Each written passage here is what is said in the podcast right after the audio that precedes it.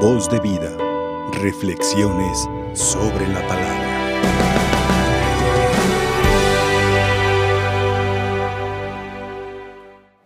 Agradecidos con Dios, queridos hermanos, porque en su gran bondad nos permite meditar su palabra, nos permite fortalecernos con ella, alimentarnos con el pan de la palabra.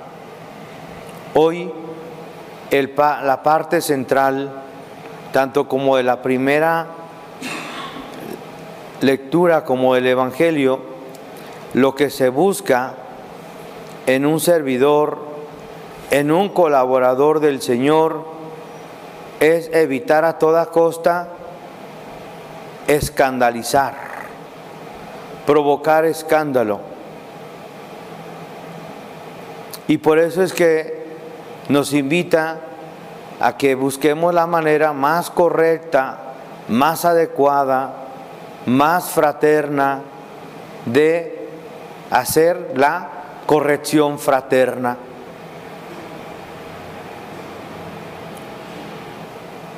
Y hablando de este punto, tenemos que tener claro que si se presenta la ocasión en que tenemos que corregir, debe de quedarnos bien claro, tenemos que tener bien claro que si voy a corregir, debo de evitar herir.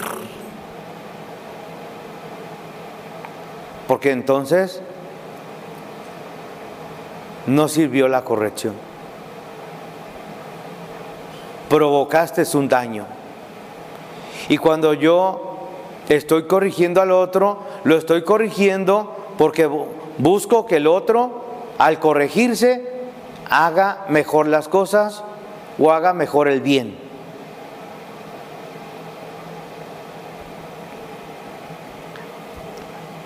Hay que buscar la forma más fraterna, más cristiana para no dañar. Es de cristianos corregir y de corregirnos, pero hemos de evitar a toda costa de no exhibir o señalar públicamente a la persona que voy a corregir. Porque si no, estoy provocando más daño yo al corregir que con el daño que a lo mejor hay que corregir. Partiendo del Evangelio de la corrección, pero haciendo un eco a la primera lectura, donde da ciertas características del pastoreo, de aquellos que representamos el pastoreo de, de Cristo en la iglesia, lo que se busca, lo que se, eh, las características que debe de tener un pastor. Y por eso, cuando tengamos que hacer una corrección, tenemos que tener en cuenta dos elementos muy importantes. Número uno, lo que voy a corregir, debo de revisarme que no tengo yo eso que voy a corregir.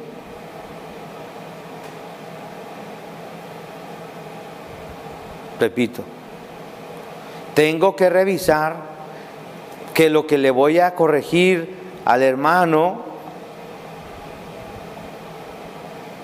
supongamos, yo le voy a decir, oye, no andes de chismoso, pero yo, yo soy el primero, pues tienes que evitar a toda costa, primero corrígete tú. Y segundo, Debo de ser benévolo y respetuoso al corregir. Si en mi corrección humillo a la persona, no estoy haciendo las cosas correctamente.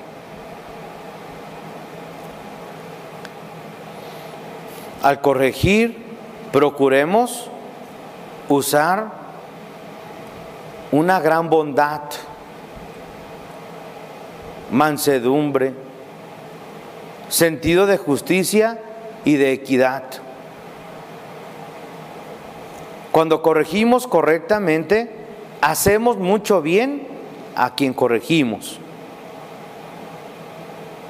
El hermano crece, la confianza crece y la amistad, la fraternidad, la paternidad, la maternidad aumenta su confianza.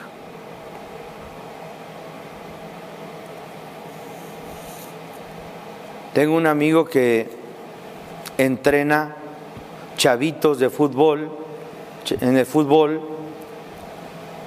y yo lo observo y digo, qué paciencia de, de hombre, qué paciencia, la verdad, qué paciencia. Yo me recuerdo que estando en el seminario, bueno, el fútbol es como el como que sí es el único deporte que existe.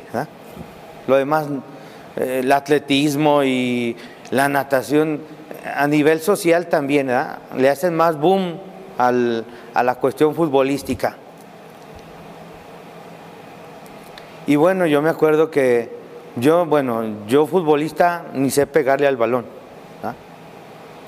Entonces, pero eso sí, cuando jugaban tu equipo, tu grupo contra otro grupo, pues era muy bonito el apoyar a tus compañeros. O sea, el, bueno, no, formo parte del, cuadro eh, que va a enfrentar al equipo, pero bueno, pues la porra también es importante. Entonces, me acuerdo que un día le dije al encargado, dije, mira, Julano de tal, mira, es bien lángaro. Sácalo, sácalo. No sabe hacer equipo. Y mi compañero me dijo, dice, pues quiere decir que tú puedes hacerlo mejor, métete. Es más, desaparecete de aquí. Ah, yo agarré mi, mi bote con bolsitas con agua porque era el aguador. Llevaba naranjas y les daba y, y después me dijo, después hablamos y me dijo, me parece que ni tú ni yo hicimos las cosas correctas. Dijo, y sí, cierto, soy bien lángaro. Voy a trabajar eso. Y para la próxima, no seas tan llorón. A luego, luego te fuiste Ah, te hicieron falta las bolsitas con agua. ¿ah? La verdad sí. La verdad sí. Y ya dije, bueno, pues estamos creciendo, estamos en el proceso de formación. Y partiendo del amigo que entrena chavitos de fútbol, me tocó observar cuando un papá se le un niño pues, tenía la, la posibilidad de meter un gol y pues no lo metió. Y el papá, o sea, el papá, desde afuera de, en la cancha le estaba gritando, eres, eres, eres. O sea, la verdad no puedo decir las palabras porque no es correcto, ni repetirlas. Y yo observé cómo se arrimó el entrenador, el niño se agarró llorando porque su papá le, le gritó un montón de cosas. El entrenador se arrimó y le dijo, no te preocupes, lo que pasa es que tu papá está tan emocionado que quisiera que todos metieran gol. Pero mira, no pasa nada. Ya, no metiste el gol, ni modo. Vendrán nuevas oportunidades para que metas goles y ya.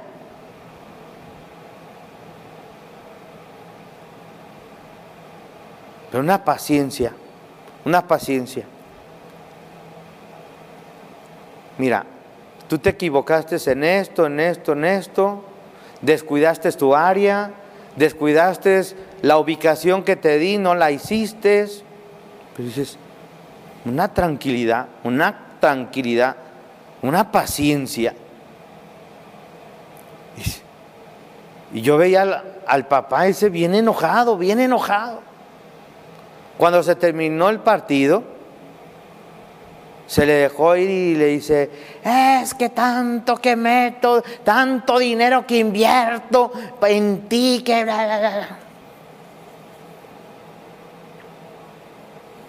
El entrenador solamente volteó a ver al papá y le dijo, ojalá que podamos platicar usted y yo.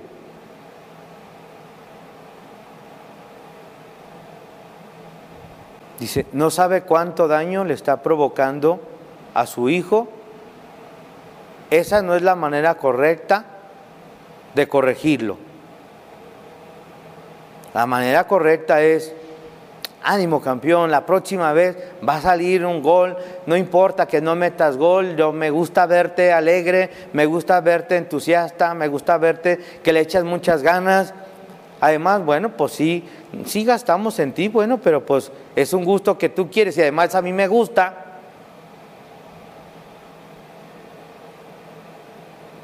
Pues para la próxima échale más ganas, o eso sí. Les aseguro que el morro, la próxima vez, va a decir, mi papá confía en mí, espera lo mejor de mí, haré lo mejor de mí. Es en el campo de la vida. A veces, con mucho respeto hago el comentario, hemos tenido que aprender, hemos tenido que crecer en tolerancia, incluso los mismos sacerdotes.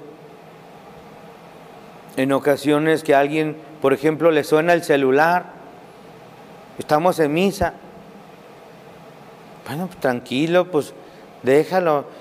Te aseguro que en cuanto que le suene el celular, lo primero que va a hacer esa persona, lo primero que va a buscar es la manera de apagarlo. Te lo aseguro.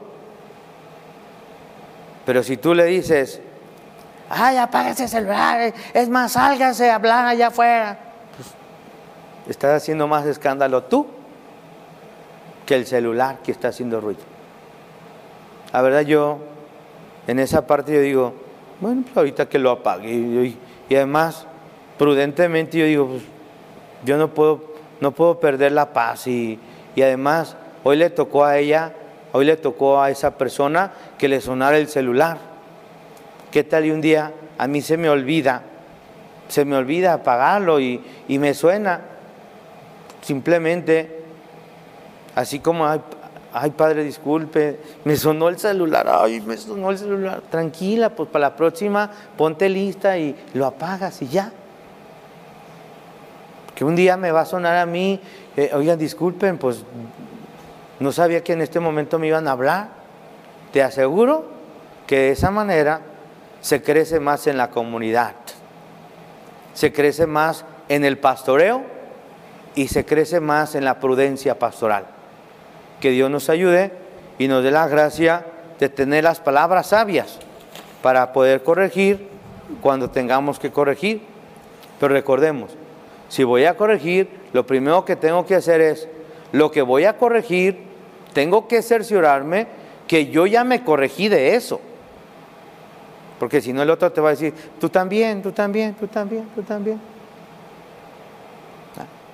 Y para eso se ocupa una dosis sobredosis, mejor dicho, de humildad, para aceptar la corrección y con humildad también corregir. Que Dios nos bendiga y que la gracia de Dios nos sostenga. Amén. Amén. Voz de vida. Reflexiones sobre la palabra.